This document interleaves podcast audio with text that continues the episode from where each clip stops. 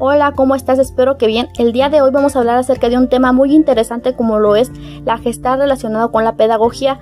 Nosotros somos pedagogos del futuro y para esto nos acompañan grandes expertos como lo es Paola López, Brenda Gómez, Felipe Sánchez, Jamie Rubio.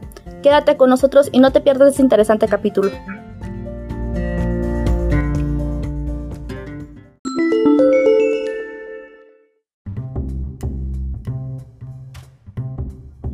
El día de hoy hablaremos sobre la gestal.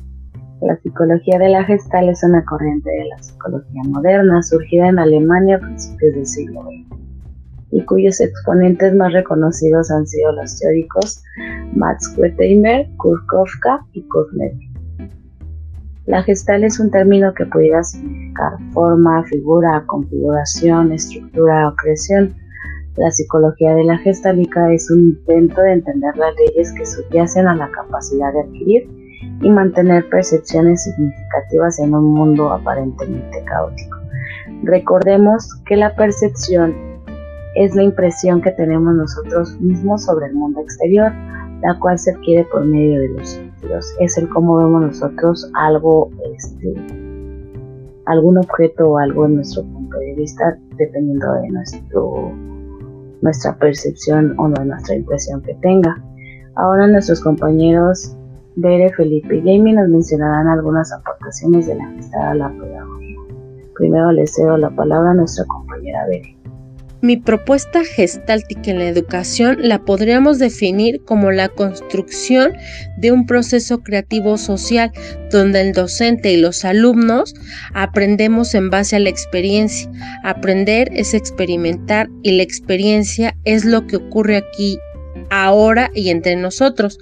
Un verdadero aprendizaje ocurre cuando lo que pasa no se ajusta al nombre que quiero ponerle. Cuando aparece algo fuera de lugar o en lugar no previsto. Cuando me sorprende. Entonces aquí el docente es un creador, un co-creador de situaciones que permiten que la experiencia y el aprendizaje de sus alumnos donde se basan en medio de situaciones que están viviendo en ese momento, en el aquí y en el ahora, donde no existen diferencias de raza o de cultura, sino también las capacidades y las limitaciones que vive cada alumno en ese momento. Ahora es el turno de nuestro compañero Felipe. Él igual nos dará su punto de vista en relación a estas aportaciones. Otra de las aportaciones de la gestal a la pedagogía es el proceso de elección y agresión. Este consiste en construir un espacio educativo donde sea posible elegir si se aceptará o no la novedad que se nos expone. Para la gestal no es posible aprender sin agresión. Esto significa que todo conocimiento nuevo debe ser cuestionado y manipulado de manera que todo pueda ser asimilado y aprendido para que no se limite el proceso de memorización. Para la gestal no existen conocimientos intocables. Además, no siempre debe estar de acuerdo con lo que se nos enseña. Educar con visión gestáltica supone no, imponer respuestas, sino ayudar a develarlas, a co-crearlas en la experiencia y luego cuestionarlas. No se trata de conocer verdades ya establecidas, sino descubrirlas e interpretarlas.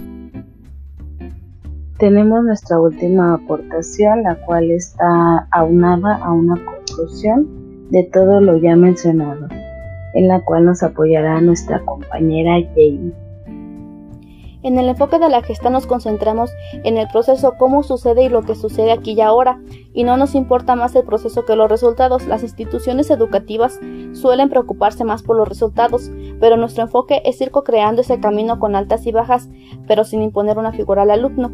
Para la educación no es solo educar por la duda, sino que aprender es a partir de lo conocido, sin quedarse en ello, tener que transformarlo sin saber a dónde llevará, y no puede darse sin equivocarnos, ya que solo así tenemos un aprendizaje. Una aportación central de la gestal, pues es utilizar criterios para definir la salud y crecimiento.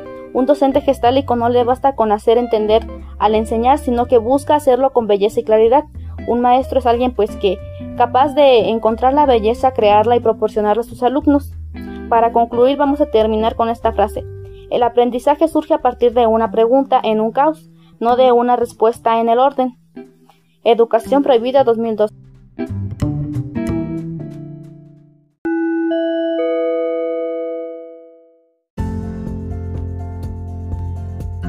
Nosotros somos futuros pedagogos, no te pierdas el siguiente capítulo, nos vemos en la próxima.